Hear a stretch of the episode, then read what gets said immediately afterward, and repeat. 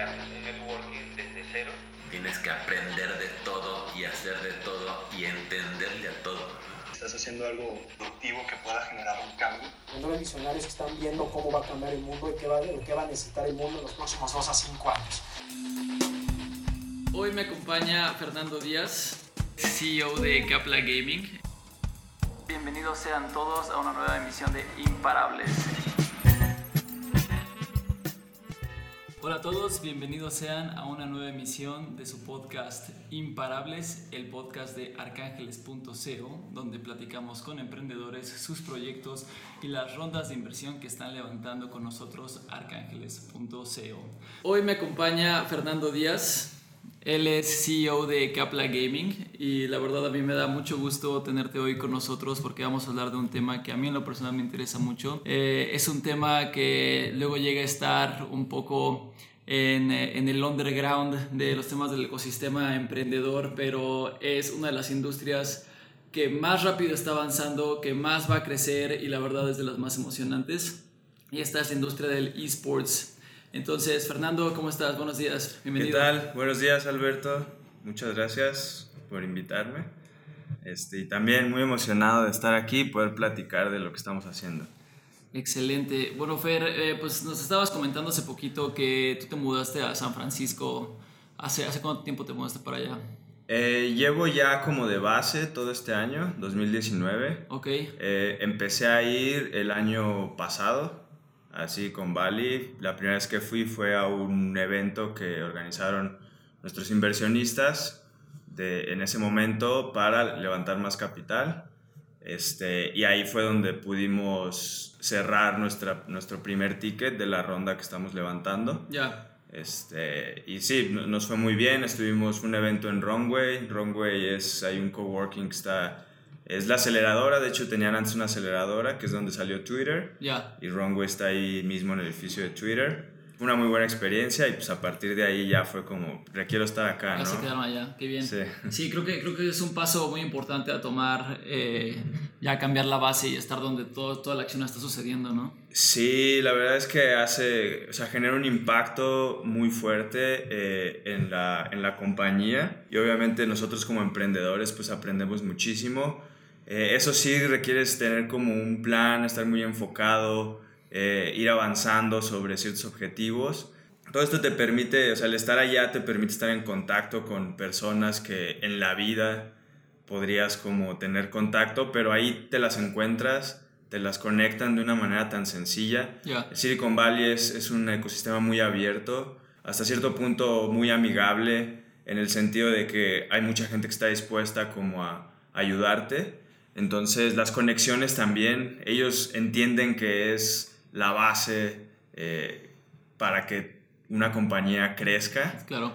Entonces son muy dados a abrirte las puertas y a decirte, ah, tú estás en gaming, oye, yo conozco al VP de ingeniería de Twitch, ¿te gustaría conocerlo? Ah, sí, claro, ¿no? Sí, o sea, y ahorita yo, estoy platicando con ese tipo de, de personas, estamos buscando sumar mentores americanos a, de ese nivel, o sea, top, este, al startup y pues eso es lo que estamos haciendo allá. Oye, bueno, un poquito antes de empezar a platicar sobre Kaplan, eh, tu aplicación para Android, cuéntame un poco más sobre tu trayectoria, que ya llevas tiempo como emprendedor, eh, dónde estabas antes, qué tanto has estado haciendo las compañías y cómo llegaste finalmente a, a Kaplan. Ayer me contaste un poco de cómo llegaste a Kaplan, entonces me gustaría volver a tocar ese tema. sí, bueno, yo salí de la universidad, la verdad yo soy de esos que estudió porque tenía que, una carrera, era el camino, soy ingeniero y terminando la carrera, eh, bueno, estuve trabajando en la universidad, en consultoría con un profesor, terminando la carrera por esa experiencia conseguí un buen trabajo en una firma de consultoría que en aquel momento era joven,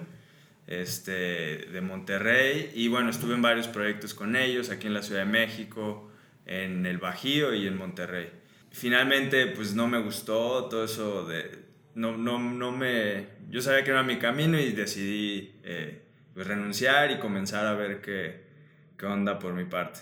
Me empecé a meter a la parte de diseño, eh, conocí todo esto de, del diseño de, de, productos y algo que apenas como que se hablaba o era todavía muy inmaduro el tema este del de user experience Eh, a mí me empezó a fascinar eso, vi que tenía como el skill, no requería de ser como un super diseñador gráfico, sino tener como otro, eh, otro tipo de habilidades también. Intuitivas, ¿no? Eh, sí, y, de, y muy, o sea, para, hacer, para estar en un user experience tiene que ser muy, mucho la parte de, como de procesos, de datos, tienes que basarte o sea, en análisis de datos, o sea, eso es algo que yo ya hacía eh, en mi trabajo, eh, y luego sí ya la parte como del feeling, ¿no? O sea, cómo, y cómo mides eso y, y demás, y, y, lo, y la estética, que bueno, en español cuando decimos estética parece que solo es lo bonito, pero en sí como la palabra eh, en inglés me gusta más porque se refiere, tiene un trasfondo más profundo, se refiere como a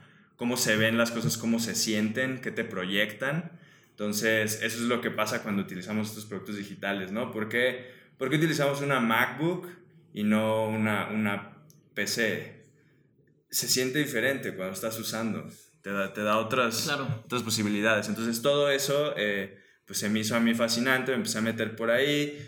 Eh, fundé primero con, con una socia, abrimos como, a lo mejor era para su momento, era un, eh, estaba, estábamos muy prematuros en el tiempo tal vez. Eh, quisimos hacer como una, que ahorita pues, existen muchas, como una agencia de creativos remotos. Entonces era como creativos independientes, como si fuera una red de freelancers que nosotros más o menos manejábamos.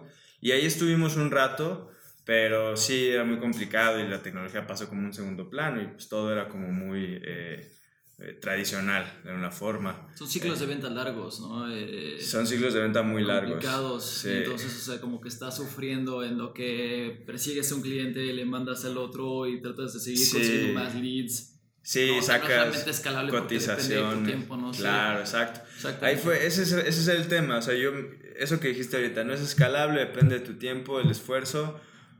Eh, posteriormente, después de eso, pues sí, ya como que mi expertise empezó a ser en productos digital y desarrollo de tecnología. Yo también aprendí como esta parte del, del front-end, de alguna forma, me metí al código, pero digo, no era mi súper fuerte. Y luego ya em- comencé con, con otro proyecto, estuve freelance un buen rato, pero comencé con, otra, con otro estudio de diseño. Ese sí ya fue como dije, vamos un estudio de diseño y desarrollo para empresas. Teníamos clientes pequeños, medianos, grandes.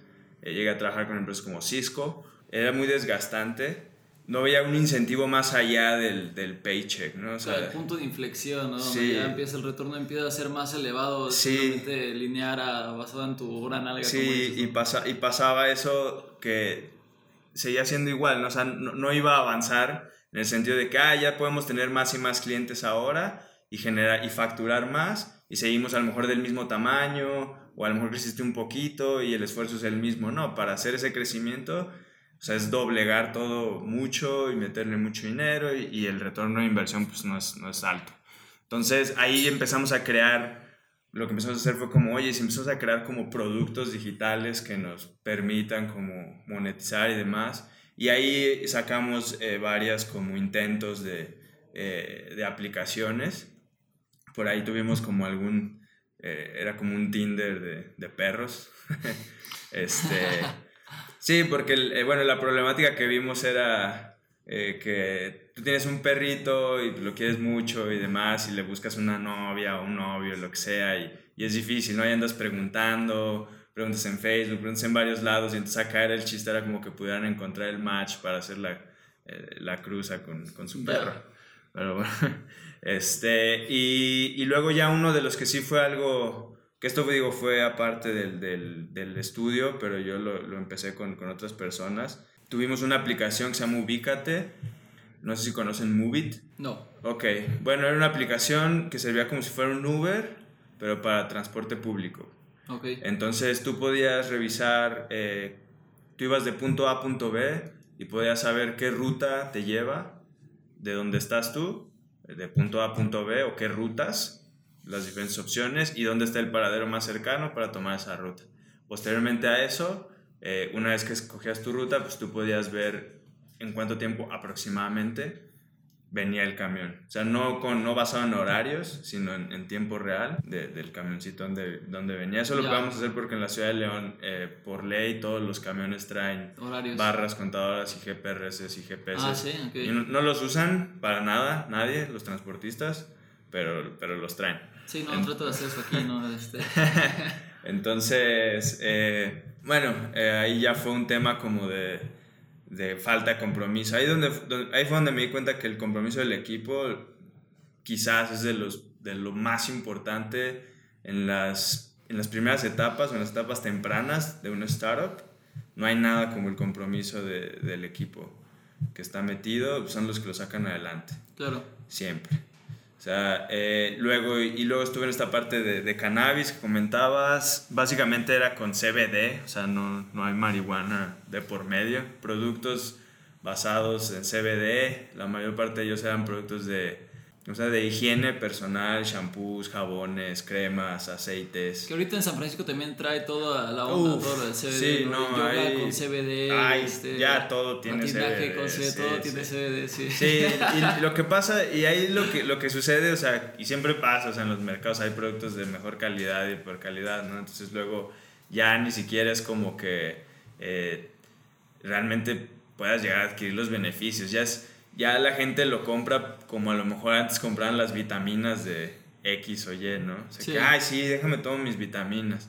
Que quién sabe qué te estás tomando y a lo mejor ni te está ayudando ni lo necesitas, pero tú crees que sí y ahí lo estás consumiendo. Sí, está pasando eso muchísimo. En ese momento nosotros lo que hacíamos era, eh, pues, era importar productos y se vendían en un e-commerce, básicamente. Ya, Ya traía, ya habíamos empezado con la idea, con la espinita lo de Capla Gaming y cuando ni siquiera habíamos visto la oportunidad tan grande de decir, eh, o sea, de ya haber alcanzado un milestone, así que digamos, no, man- no manches, ya, ya, ya logramos esto, eh, sino fue como que lo veíamos y conforme íbamos trabajando en la idea y las validaciones que habíamos hecho, dijimos, güey, estamos con algo en nuestras manos, potencialmente pues, una empresa multimillonaria, ¿no? O sea, entonces tomamos la decisión de dejar de hacer todo lo que estábamos haciendo, los, los tres founders, y nos metimos full time ya hace dos años. pero esos justo. eran los founders que tenías con el, con el estudio, con el estudio No. creativo o más bien de... No, eran, son, son otros. Bueno, con, con mi CTO ya trabajaba. Él ya venía trabajando conmigo desde hace tiempo. Claro. Varios proyectos. Este, él también estuvo en Ubícate. Y, y con mi CFO eh, empezamos un proyecto anterior al de, al de Capla. Y luego, que era como una también, o sea, otro. era ahí. Eh, eso sí no lo materializamos ni nada. Pero pues fue una oportunidad que veíamos como de negocio también, nada más para monetizar. Porque mucho de lo que hicimos era como oportunidad de negocio más, más en corto. Ya, O sea, de no, no, el, no el camino este ahorita de startup que estamos llevando, De de levanta inversión, sí, sí, levanta un producto, escálalo todo, sino era más como de aquí podemos facturar un dinero y esto pues, nos ayuda ¿no? a, a la empresa y a, y a seguir trabajando, operando. Oye, bueno, entonces ahora pasando a Capla, ¿cómo, cómo, cómo se dan cuenta de, de lo que tienen en las manos? ¿Cómo se dan cuenta del mercado, de la industria? ¿Cómo arranca Capla? Todo, todo empieza porque, o sea, bueno, mi eh, Yu, este, mi co-founder, él me dice, oye, güey, si hacemos algo en gaming, yo le dije, no, pues estaría súper bien, pero ¿por dónde empezamos? Y entonces al principio todo fue la idea que él traía, este, nace a través del- de la problemática de encontrar gente con quien jugar, pero ya no en el sentido, o sea, suena un poco tonto porque dices, güey, pues con el internet y todos estos networks de Xbox, PlayStation eh, y demás, este, pues puedes entrar y jugar siempre, ¿no? En todo momento, con cualquier persona en cualquier parte del mundo. Y sí, pero esa no es la mejor experiencia que puedes tener como un gamer, porque los, los matchmaking son muy random. Entonces todo es súper aleatorio, no hay como, o sea, si yo tengo cierto nivel, no hay como una forma dentro del juego que diga, ah, me va a empatar con alguien del mismo nivel. Y luego la problemática se hace más grande ahora que la mayoría de los juegos eh, son por equipos. Claro. Entonces encuentra un grupo de jugadores, y más a nuestra edad, que quieran jugar y comprometerse y estar todos los martes, todos los miércoles, todos los fines jugando a tal hora, Claro. este, es complicado. O sea, ya todos nuestros amigos, conocidos y demás, pues han dejado y han ido dejando de jugar, ¿no? Claro. Entonces, estar en línea, estar en comunidades, llegar a conectar todo esto es, es muy complicado y de ahí, de ahí nace el asunto y fuimos como, como viendo todo lo que estaba allá adentro, todo lo que era la industria de, de, de la competencia y las problemáticas que nosotros tuvimos en algún momento. Ya no fue, por ejemplo, en mi caso, hoy en día, ¿no? Oye, yo no puedo generar dinero jugando videojuegos, pero cuando yo era chico, Me yo me la pasaba jugando. Sí. Y ahorita ya como el tipo de juegos ya son exclusivamente competitivos, no ha habido ya eh, mucho debate sobre, sobre la, la adicción que generan, ¿no? O sea, la Fortnite, ¿no? Que los chavos neta se ponen a jugar por 16 horas sin parar y los tienen que llevar al hospital por espasmos, ¿no? Porque no... Entonces yo digo, yo creo que ha cambiado por eso. Como yo, yo cuando me veo de niño, que sí jugaba bastante, jugaba muchísimo tiempo, pero más que nada eran como cosas, eh, tiene un principio, tiene personajes, demás, y pues más allá de eso era Street Fighter y ahí sí, ahorita ya es otra cosa, si me meto a jugar Street Fighter en línea, pues ya nada más te, un niño de 13 años te deja ver tu suerte, ¿no? Eh, creo que es lo mismo ya en, en cosas ya de liga, ¿no? Eh, en StarCraft también jugaba StarCraft, jugué StarCraft creo que cada noche durante 5 años, del 2010 al 2015 sin parar cada noche. Y otros amigos siguen jugando ya durante nueve años y siguen sin pasar de la Liga Diamante o siguen sin pasar de la Liga Masters. ¿no? Entonces, este, Y es, mira, ahí tocaste, creo que tocaste el, el punto. O sea, una cosa es cuánto tiempo juegas todo el día, 10 horas. Este, ya, o sea, ya no estás aprendiendo, por ejemplo, ya no estás mejorando. sí, Este, ya eh, tu cerebro ya no está reaccionando de la misma forma. O sea, este es, o sea, el tema como adicción como tal, pues claro que es un tema, creo que es algo que obviamente también tiene que ver con, con la cultura, la sociedad, todo nuestro entorno digital, tecnológico. Le queremos echar la culpa a la tecnología de que nos está echando a perder, de que nos está haciendo tontos, lo que quieras.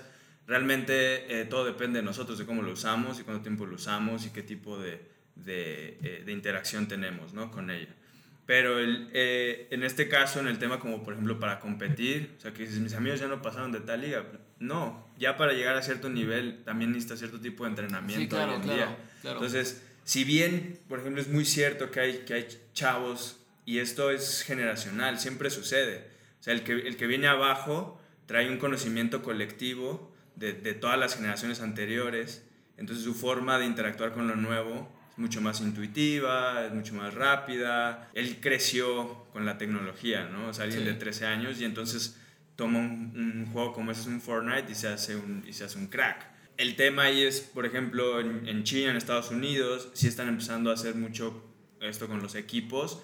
Son, no sé, están en una casa donde tienen como todo, eh, todas las... Todas las eh, amenidades amenidades necesarias para ser un deportista, porque así los consideran, en, desde hablando de una dieta con un chef y, y trabajo con psicólogos, y trabajo físico, o sea, porque todo el, el tipo de, de sustancias que tu cerebro segrega cuando estás jugando es impresionante, también por eso es tan adictivo. sí, Este, y muchas de esas pues, tienen que ver con tu cuerpo, recibe mucho estrés sí, durante ese tiempo. Entonces, sí es algo que requieres eh, tener de alguna forma regulado, ¿no? sí.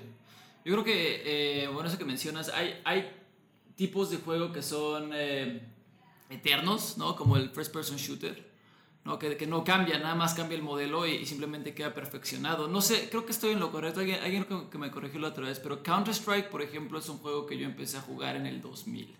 Yo estaba en una escuela militar y venía como add-on a, a Half-Life. Y entonces toda la escuela militar, todos, todos instalaron Counter-Strike. Entonces armaban unas LAN parties en las noches de los sábados, padrísimas, todo el mundo jugando Counter-Strike. Y es en el 2000. No, estamos en el 2019 y Counter-Strike sigue uno de los juegos más jugados, uno de los torneos más competidos y nada más. O sea, los equipos que juegan son de daneses que se comunican ya de manera telepática. ¿no? Y si no me equivoco, bueno, te digo, creo que alguien me corrigió el otro día, pero Ninja, que es toda una celebridad en el mundo de Fortnite, salió de Counter-Strike. ¿no? Entonces, o sea, son, como dices, como mencionabas ayer, son, son cosas, la diferencia son milisegundos, microsegundos en ganar o perder una partida. ¿no? Entonces ya requieren un nivel de profesionalismo que, que, que, si te vas a dedicar a eso, si te quieres volver el mejor, el mejor gamer, si te quieres volver el mejor en Fortnite o en, lo que sea del, juego que le estés dando, tienes que perfeccionar todas tus estrategias al milisegundo. ¿No? Si no, o sea, ahí en ese milisegundo están, están albergados eh, pools de millones de dólares. Sí, claro. Y apuestas y demás. Sí, y o sea, ahí lo que decías, por ejemplo, de los juegos, algunos, ahorita tocaste Counter-Strike, o sea, algunos como que han evolucionado a cierto tipo de gameplays y, eh, por ejemplo, ahorita esto del Battle Royale, que si bien no lo inventaron los de Fortnite y ya viene hace rato con PUBG y Fortnite, sí fue que eh, se se hizo mainstream ¿no? en la escena del gaming y empezaron a, sacar muchos títulos sobre esto. Todavía hay mucha diversidad de videojuegos, muchísima, o sea, la industria del gaming hoy en día vale 130 billones de dólares. Eso es más que el cine y la música juntos. O sea, ¿Cómo ha sido el crecimiento en los últimos años? Crece en un 15% promedio a 11, 13, algunos años, o sea, 16. También depende mucho de si salió una consola nueva, un título, demás. Este, las generaciones de, de, o si entra un nuevo player o ahora que sale el Twitch y todo esto. Pero pues espera que crezca a 180 billones en, para el 2021. Sí, o sea, son dos años. Y, y, el, y, el, tema es que el gaming está empezando y, y no va a parar a trascender afuera del gaming, o sea, a temas de social network. Fortnite es el próximo Facebook de las próximas generaciones. Yo, yo lo veo así, el otro día leí un artículo ya de alguien con, con más credenciales para firmarlo, este, y está muy interesante cómo está prospectando todo eso y las razones que da del por qué. Y como ya es tridimensional. Industria de los servicios, o sea, está entrando como, como a todo esto de, de servicios. También Posteriormente, cuando la tecnología lo alcance, pues va a ser algo ya a lo mejor con VR y todo lo que quieras. Es como una convergencia de, de, lo que teníamos antes, de bueno, cuando, estaba, cuando empezaron como estos mundos virtuales, o sea, Second Life realmente agarró muchísima popularidad, pero nunca desbancó realmente a Facebook por funcionalidad o demás. Eh, yo también, o sea, bueno, no, no, creo que hayamos leído el mismo artículo, pero también he estado, he estado al tanto de ese tipo de noticias, de cómo este tipo de juegos donde ya tienes tu avatar y tu convivencia totalmente virtual. Minecraft es otro. totalmente, sí, sí, ya son, ya son la, nueva, la nueva red social, o sea, la red social con la que nosotros empezamos a crecer, digo, siendo que pues, Mark Zuckerberg tiene mi edad, ¿no? Y, y, Facebook está hecho casi, casi a la par de, de o sea, Facebook fue creado básicamente cuando estaba en la universidad para perder tiempo en las clases que no querías tomar, ¿no? Y, y Podías jugar. Yo, yo, yo, yo, yo, usé Facebook, O sea, esto es, esto es un. Y no me acordaba de esto, pues es un fun fact. Yo abrí mi cuenta de Facebook porque quería jugar los juegos de Super. Había un emulador de Super y de Nintendo, güey. Por eso, lo, por eso abrí mi cuenta de Facebook. Cuando alguien me dijo, güey, no, no, tienes Facebook. Y yo, no, ¿qué es eso? Ah, es esto. Puedes jugar los juegos. Entonces, en la universidad, literal, sí. me ponía a jugar. Sí, digo, en la eh, computadora. Desde las primeras aplicaciones de Facebook era avienta una oveja o convierte a alguien en zombie. O luego sí, eso como, lo del jardín, o sea, realmente todo, tú llegas hasta un punto de parodia ahora, ¿no? Pero ahora simplemente convergió a un, a un medio de comunicación. Pero el Farmville fue algo que hizo que, que, Facebook se hiciera parte de lo que soy, o sea, ese tema de, de sharing y de estar ahí de adentro. Pero creo que el punto que queremos tocar ahorita tú y yo es ese de que, o sea, Facebook es una pared, es un wall, no es un feed. Y ya, o sea, mundos como Minecraft y mundos como, como Fortnite, o sea, te permiten eso, pero ya es completamente tridimensional, ¿no? O sea, ya, ya no es nada más un wall donde ves a tus amigos, sino que ya rompes esa barrera y el mundo ya está... Eh, distribuido, ¿no? De que te mueves, como estábamos platicando ayer, que te mueves con un amigo y le mandas ya el video y él lo ve directamente ahí en la, en la pantalla. Esta ah, ah, ya ha habido conciertos de artistas reales. Sí, claro. En plataformas digitales de, de esa manera. O sea, por eso te digo, o sea, el gaming está trascendiendo más allá de solo jugar a los videojuegos y parte de esto, de esta trascendencia, una de ellas es la competencia. Claro. Y el gaming es competitivo por naturaleza, casi casi. Este, entonces, hace sentido, ¿no? Y empieza a ser un deporte, se empieza a tratar como un deporte, tiene muchísimas ventajas en cuanto a como mercado, digamos, y cómo puedes expanderte y cómo puedes penetrar eh, en otros países y demás, y cómo puedes construirlo. Eh, con respecto a los deportes tradicionales. Claro. O sea, por ejemplo, el desarrollo de un deportista pues, son, son muchos años desde que está niño y, y demás, y el de un gamer puede ser mucho más rápido. Sí. Obviamente su carrera también es más corta y termina más joven, Sí, porque así como un boxeador y un jugador de fútbol americano va a terminar con el cerebro hecho bosta, eh, va a suceder con un gamer también ya hay un punto donde el, donde el skill, de la habilidad, de la destreza sí. de, de- de los dedos, de la capacidad de decisión en microsegundos ya no es tan rápida Sí, claro. como la de un chavito de 15 años. Claro, Entonces, claro. Oye, bueno, pues ese es un tema muy interesante y creo que nos da una perfecta dirección pues ya para platicar un poco más de, de Capla, ¿no? Del producto, de, de, de qué es, eh, cómo funciona, cómo monetizas, cuántos usuarios tienes. Cuéntanos más sobre, sobre pues, todo este proceso que ha sido para ti desarrollar el producto que, ahora estás presentando. Sí, todo, es- pues, todo esto y dices, wow, ¿no? O sea, son números muy, muy grandes, una industria eh, muy emocionante y las competencias, ¿qué, qué, qué mundo es este? Eh, la realidad es que todo esto pues pertenece como una elite y los eSports, la industria de los eSports que está creciendo aproximadamente entre 30 y 40% year over year, está soportada por todos estos, por todos estos gamers que soportan esta industria de 130 billones de dólares, que siempre están gastando su dinero y están invirtiendo su tiempo, pero nunca reciben nada a cambio y que la mayoría de ellos eh, lo que buscan es pertenecer, es reconocimiento y de alguna forma mejorar su experiencia de, de- de juego y, y esto es donde lo que hablamos, ¿no? que trasciende fuera ya nada más del jugar. Eh, hay muchas cosas, o sea, la interacción con, eh, está Twitch y la interacción con sus, con sus streamers, con sus peers, las comunidades digitales enormes, todo. El tema es que nosotros nos dimos cuenta que para que un gamer realmente pueda como comenzar una carrera como pro gamer o por lo menos pertenecer como al ecosistema y de alguna forma sentir que él también puede, este, el tema aspiracional, ¿no? Que él también eh, puede llegar a cierto nivel. eh, es, muy, es muy complicado, es muy difícil. Más del 95% de todos estos gamers, o sea, no han participado de alguna forma activa en ninguna de estos tipos de competencias, nada. No Claro. tienen las plataformas para el desarrollo de sus habilidades y tampoco tienen la exposición hacia la industria, que a veces alguien puede ser muy bueno, pero no tienes la exposición suficiente, a lo mejor abriste tu canal de Twitch, pero cómo generas un cúmulo de seguidores, Sí. por más bueno que seas, con tantos canales allá afuera, este, y que alguien voltee y diga, un patrocinador diga, ah, este güey es muy bueno, o un equipo y diga, ah, hay que reclutarlo, y entonces ya te pagamos, y entonces, o, o te patrocinamos para ir a un torneo, o lo que sea. Es súper complicado.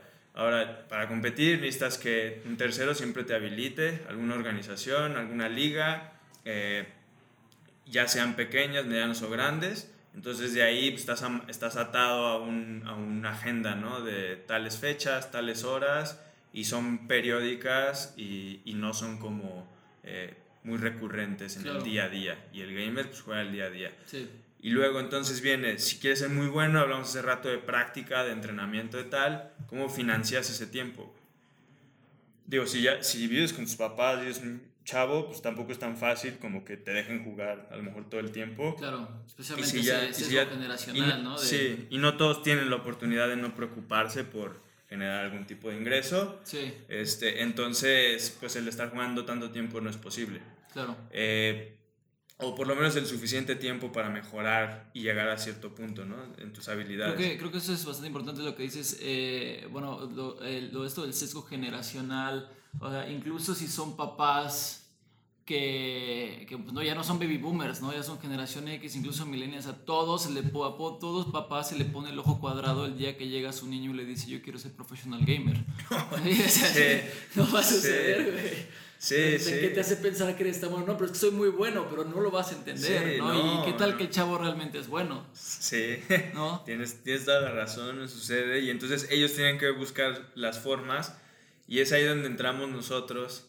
Eh, con Capla Gaming, básicamente lo que estamos haciendo es democratizar los eSports. O sea, estamos democratizando los deportes electrónicos de tal manera que todos o, la, o sí, todos los gamers quieran aspirar y que quieran competir tengan la posibilidad de tener una experiencia eh, tipo profesional, ya sea esto ganar, monetizar, ganar premios o tener, o tener exposición ante marcas para poder generar como patrocinios.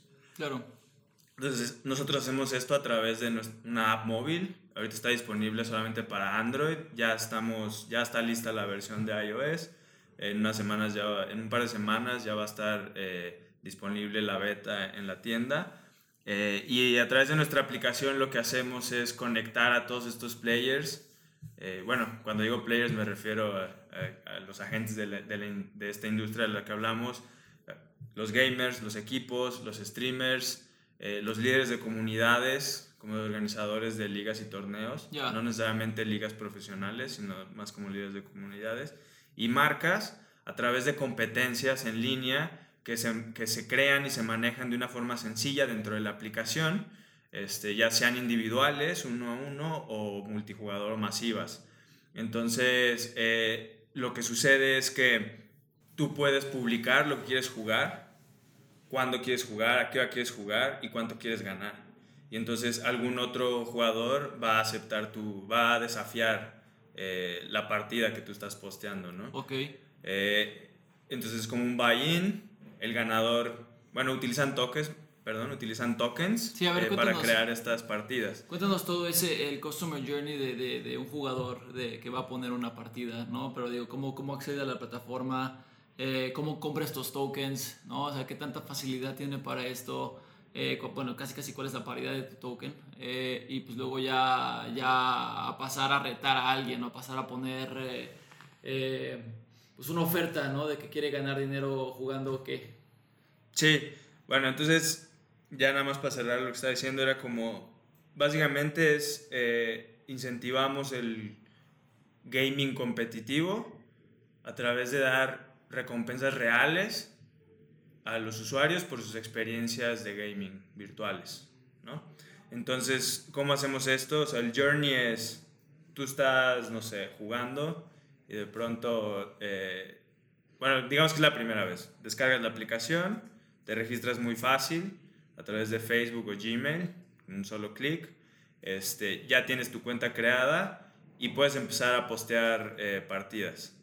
Eh, entonces ahí cuando posteas la partida, tú pones, tú puedes hacerla pública, así como un, un Facebook, un Twitter, eh, que es ahorita algo que hacen los gamers, normalmente cuando están buscando con quién jugar, van a todos los lugares donde conocen Reddit, Discord, hey, ¿quién Sí, la sí. reta a quién?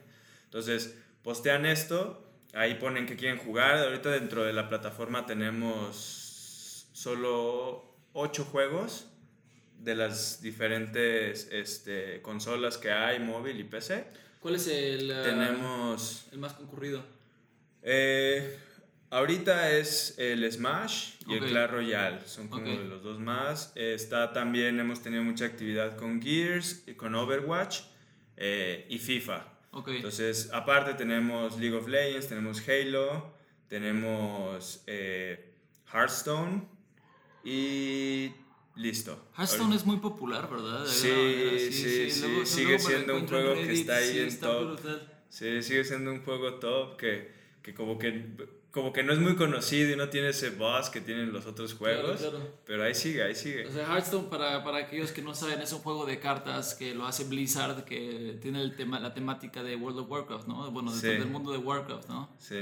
Sí, eh, un amigo, de hecho un amigo, yo tenía un amigo que ya estaba casado y demás y se metió como a sus 42 años a jugar Hearthstone y ahorita es, este, van a morir de eso. ¿no? Sí, tam- también esa es la otra eh, que está muy interesante. O sea, si bien los que son como más pros y están compitiendo en niveles altos son más jóvenes, en sí el, el, como el ultimate, el ultimate gamer y todas estas personas que están eh, muy conectadas a todo lo que está sucediendo en la industria y son los que también de los que ven mucho de las competencias del contenido y, y constantemente están jugando, son, son personas que rondan entre los 24 y los 35 años. Ya, Este, porque muchos de esos somos nosotros que crecimos con, con todo eso. claro. Y ahorita hay un income pues, más Sí. interesante con el que puedes estar eh, invirtiendo en, en tus juegos. Y otro dato que también es muy bueno es que creerías que son personas, la mayoría son solteros y Sí, no. No. Están, o con, están con pareja, ya sea viviendo juntos, y o con hijos también. Ya. O sea, la, la gran mayoría. Sí, ya que te da la estabilidad de la vida y ya no sales de juerga todo el tiempo, entonces ya nada más te quedas jugando, jugando pues, la, la consola que, que tengas, ¿no? Sí, o el sí, juego de, sí. tu, de tu predilección. Yo creo que ahí se separan ciertos segmentos y ahorita pues me gustaría tocar eso. Bueno, ahorita siguiendo con, con la- el viaje de la plataforma, yo creo que son varios segmentos de, de por qué pasaste en los videojuegos y qué rol quieres tomar ahora, ¿no? Yo te comentaba hace rato, yo llevo platicando semanas, meses con un amigo, ¿no? De patrocinar un equipo eh, pues un equipo, ¿no? O sea, rentas algún departamento por ahí, te agarras a cinco chavos, ¿cuál es tu especialidad de acá? Igual no tanto un equipo, pero, pero le tiras a cinco distintos juegos, uno, uno que le juega a FIFA, otro que le juegue a Smash, otro que le juegue a lo que sea. No, creo que realmente formar un equipo de League of Legends requiere muchísima más disciplina y coordinación, eh, que es otro paso, ¿no? Entonces, bueno, eh, pues eso es, ese, es, ese es el rol que yo quiero tomar en la, en la comunidad de gamers, ¿no? Eh, porque sigue siendo algo que te atrae mucho, ¿no? Bueno, con todo y que lo dejaste de lado por ya tantos años, lo sigues viendo con ojos de nostalgia y, y decir, sí, sí quiero patrocinar a algún chavo que sea bueno y que, y que realmente pueda, pueda avanzar la industria también en México. Pues Y a lo también mejor tenga la oportunidad que no tuviste tú. ¿no? Exactamente. O sea, eso es parte de mucho de lo que me mueve a mí. Exactamente. Como de abrir las puertas que a lo mejor yo no tuve abiertas y, y que, y que lo, dis- sí, que lo disfruten, que, que, que crezcan, que tengan la oportunidad, que cumplan sus sueños. Entonces, bueno, estábamos como dentro del producto, tú publicas tu, tu partida, dices que quieres jugar, es un wizard muy sencillo de tres pasos, de tres clics, Eh, finalmente cuánto quieres ganar. Eh, para esto tú puedes utilizar tokens que hayas comprado previamente o te hayas ganado de alguna forma porque te los, se los pueden ganar con logros. Recompensamos mucho a los usuarios activos eh, y frecuentes. Entonces, bueno, ahí en esa, en, ese, en esa parte del journey, si no tienes tokens, pues ahí mismo los puedes adquirir y publicas tu partida. Entonces, llega otro usuario y hace el desafío de esa partida. La diferencia que ahorita tenemos de algo de lo que eh, nos ha estado funcionando e inclusive es algo que ahorita nos va a permitir trabajar con streamers es que no hacemos un matchmaking instantáneo y tú como creador de esa partida que tú, que tú publicaste eh, puedes aceptar o rechazar un desafío. No necesariamente tengo que jugar contigo. Entonces me pueden llegar cinco perfiles, yo los puedo ver, o sea, cinco solicitudes, y yo puedo ver los cinco perfiles y decir, juego con este güey, porque a lo mejor es de, es, es- veo que es más de mi nivel. Una vez que la partida está aceptada, ya te pasa a ti, a, a tu, eh, al apartado de, de mis partidas, donde ya está ya agendada, que vas a jugar y todo, y ahí, puede, y ahí es donde en, en ese ya puedes ver eh, los detalles, eh, los datos que son importantes del otro usuario, como su Discord, que es el medio que estamos utilizando para la comunicación y mensajería. Sí. Y, ¿Estás eh, integrado con Discord directamente o...? es, sí, es muy, es muy sencillo, o sea, Discord tiene muchos APIs, Sí, ok. entonces este, es muy sencillo hacer eso y en su momento quisimos desarrollar nosotros eh, de una forma integral ahí nuestro propio chat para ellos y demás, pero digo, es- representa más retos y más cosas que no teníamos que hacerlo para la etapa en la que estamos y dijimos, es que hay que aprovechar esto que ya todos los gamers usan, que ya es súper conocido y fácil de usar y demás, y lo, y lo ponemos con nuestra plataforma, ¿no? Ya. Digo, hay, hay apps, o sea, hay empresas que se dedican única y exclusivamente para ofrecer una buena experiencia en un chat. Sí. El nuestro estaba, estaba muy eh, limitado, entonces pues fue como no tiene sentido. Claro.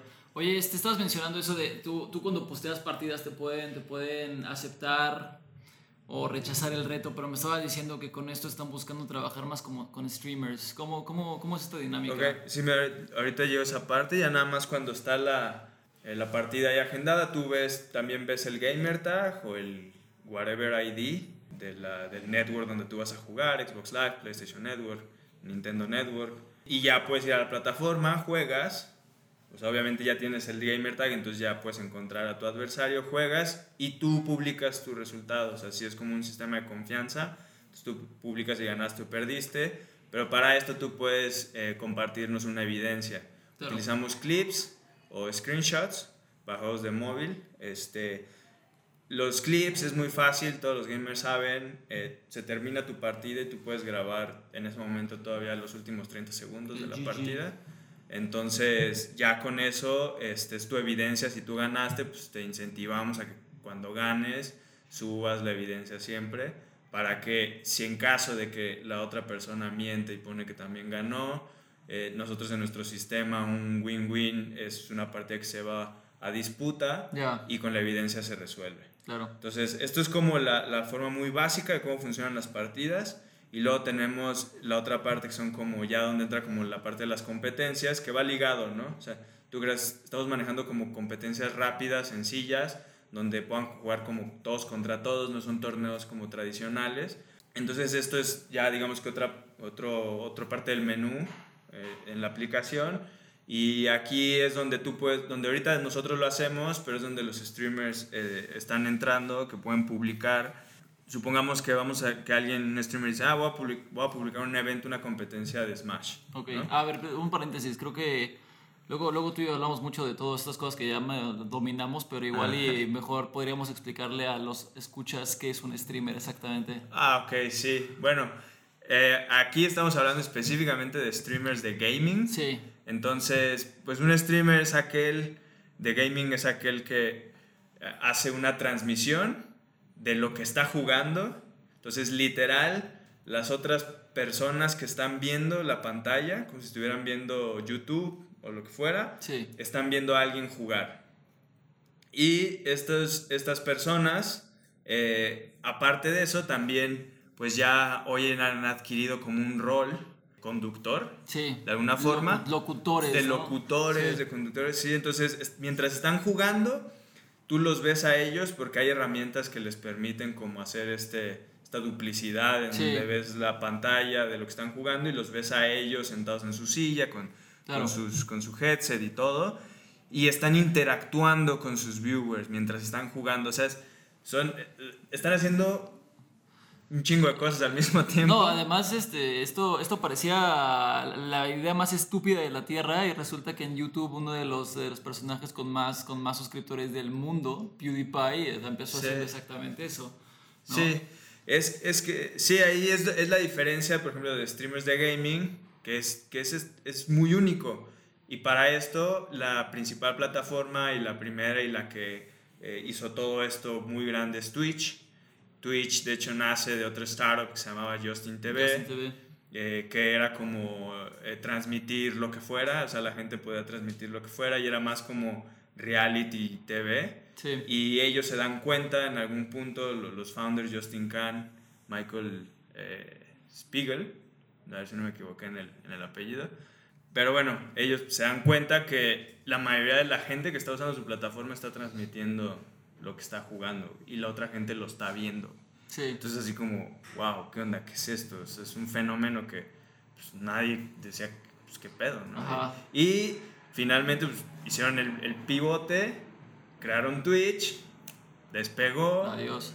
Un par de años después, Amazon lo adquiere por 900 y tantos millones de dólares y hoy es la plataforma principal eh, de transmisión de videojuegos, incluyendo a todos estos streamers y todo lo que es transmisión de torneos Sí, claro. ya Claro, internacionales, locales, bla, bla, bla. ¿Cuál es el récord de, de eh, ¿cómo se dice? Audiencia en un torneo. O sea, yo, yo me quedé con el dato de que Ninja en Fortnite estaba, lo- se, se metía a Twitch o más o menos como medio millón de personas a ver jugar a Ninja. Nada más a ver jugar a Ninja. Entonces, la carga en los servidores que tienes que tener para poder dar una, dar una buena calidad de video en real time, ¿no? Para que eh, medio millón de personas puedan ver al mismo tiempo a su héroe jugar Fortnite es impresionante. Pero no me queda claro si ese es el récord de, de audiencia, ¿no? O cuál, es, o cuál es lo más alto que han alcanzado. Para un evento, para una partida o para algo al mismo tiempo. Unique viewers, Sí. en ese han alcanzado hasta casi los 100 millones, o sea, 99 punto y garra.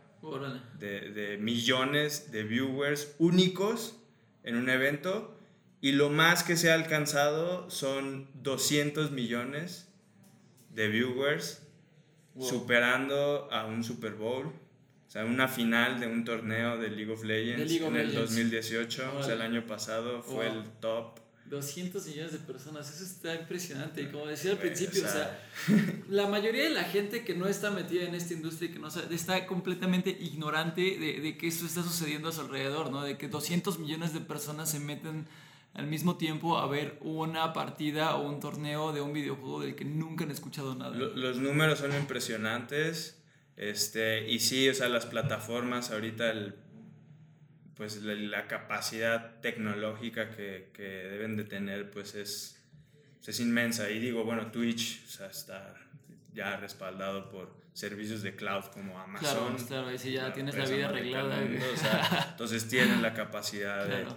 de, de albergar todo eso. Oye, y si se cae el servicio un día es como Sí. todo, es todo un caos mundial. Y, y, y finalmente es, algo, es una plataforma que es de gratis acceso. Sí. Y si tú tienes, ese es el tema, si tienes un móvil, puedes entrar a ver, güey. Sí. No necesitas más, no necesitas eh, tener un satélite arriba del techo de tu casa y una tele de tantas pulgadas. O sea, en la laptop que ya todos tienen, en el teléfono que ya todos tienen, puedes ingresar a través de una aplicación o un, o un URL, ¿no? Sí. O sea, entonces, es- eso es, el acceso que te da es impresionante.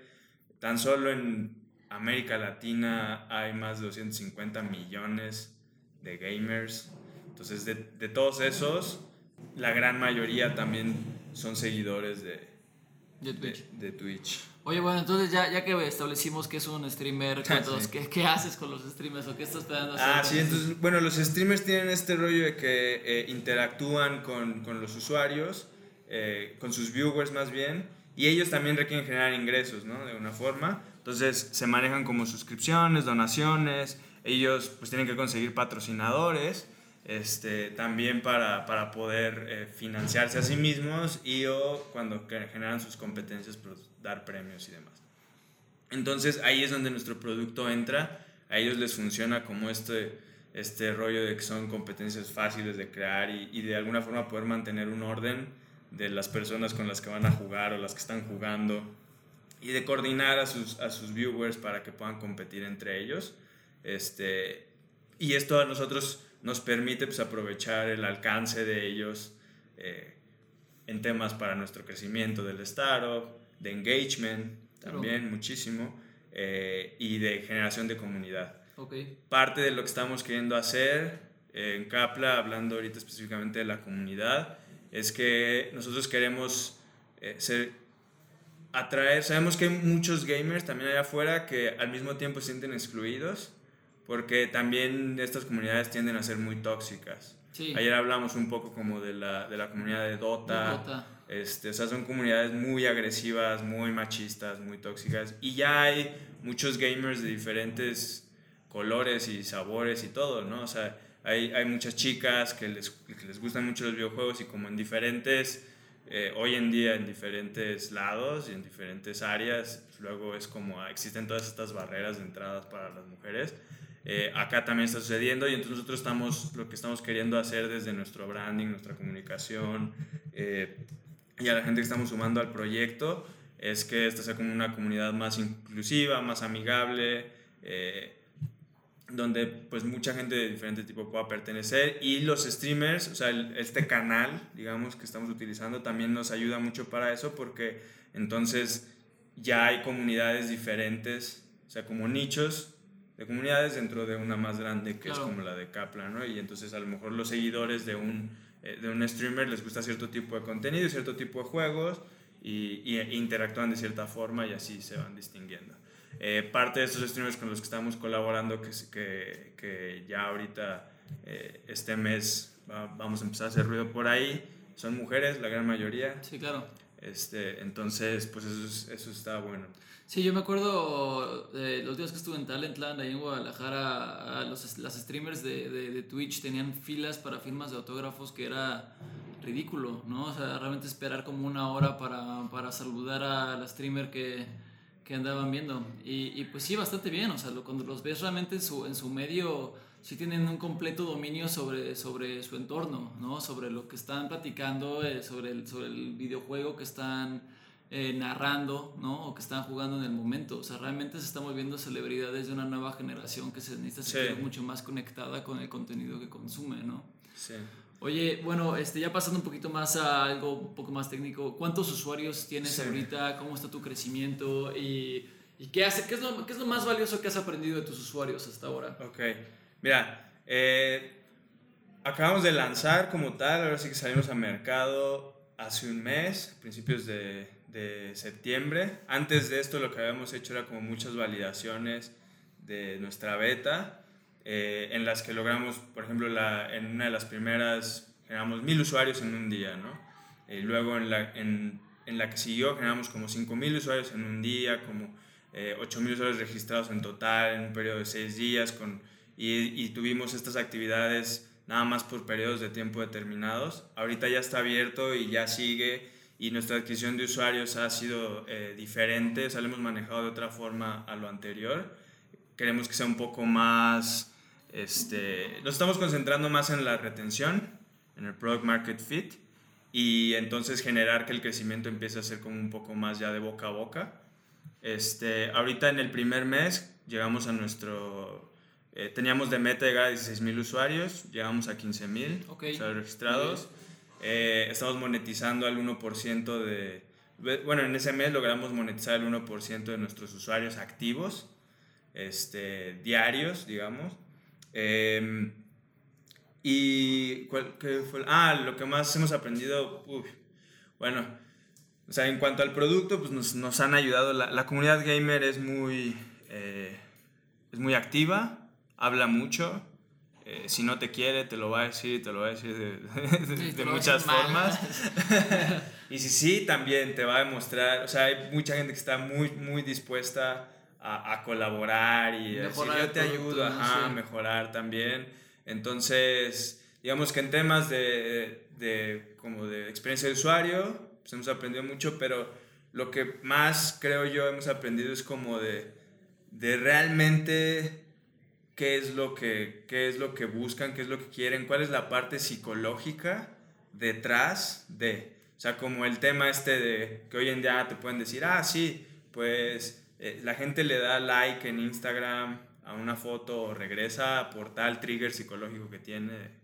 Eso es lo que ahorita estamos aprendiendo con nuestros usuarios. Claro. ¿Cuáles son esos triggers psicológicos y qué es lo que hay detrás y qué es lo que los mueve? Porque créeme que no es un tema de dinero. Ya. O sea, eso es algo bonito, es un value, es, es, algo que puedes recibir que está chido, pero para ellos va, va más profundo.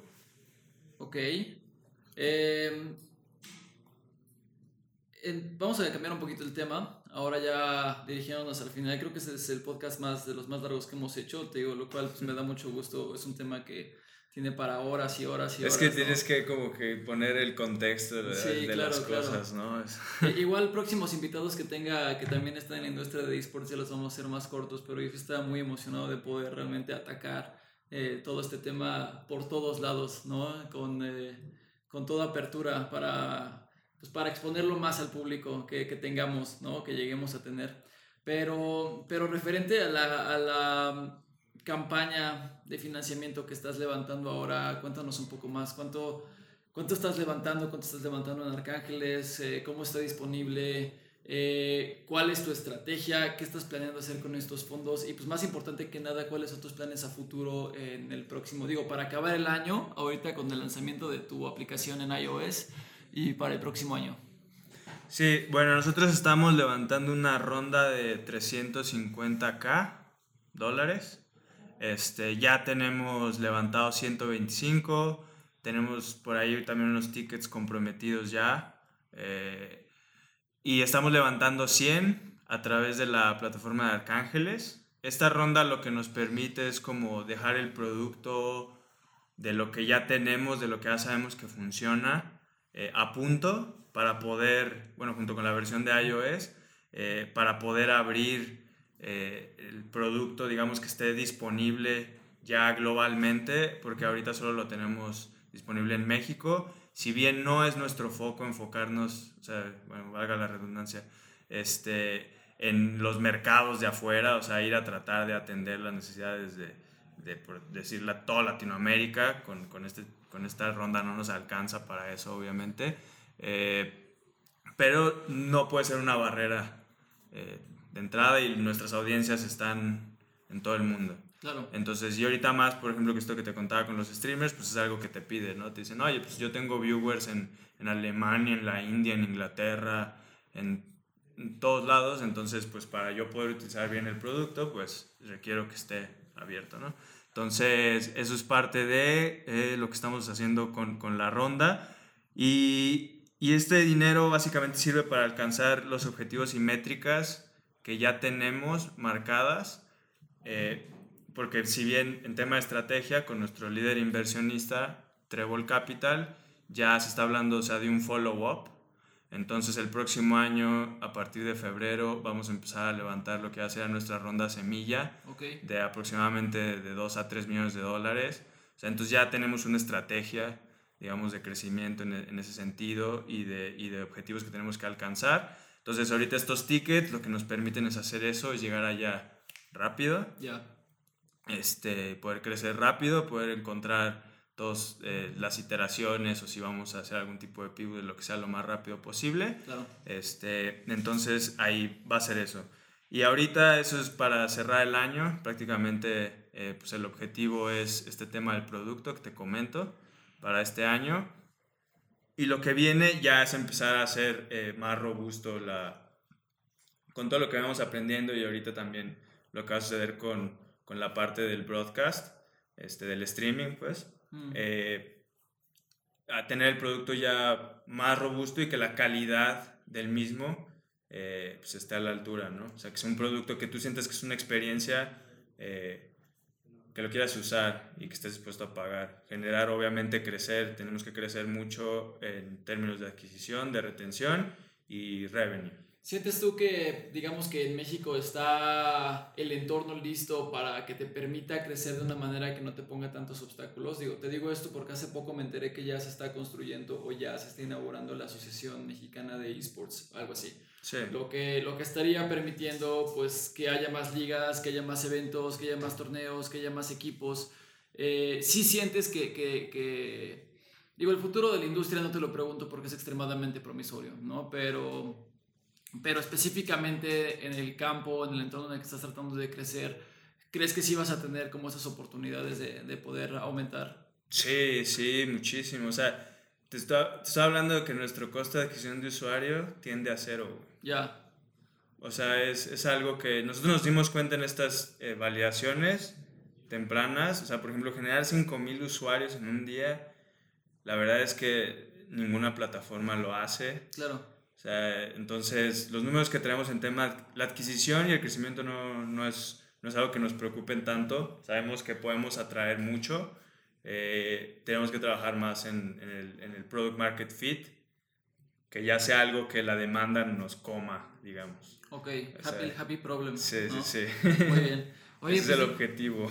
Excelente. Oye, pues bueno, ya para ir acabando el programa, eh, ¿Qué consejo te gustaría darle a otros emprendedores, eh, compañeros de industria o gente, pues bueno, sí, eh, gente con, como con tu perfil, ¿no? Que ha emprendido y emprendido hasta ir encontrando el proyecto con el que quiere casarse, ¿no?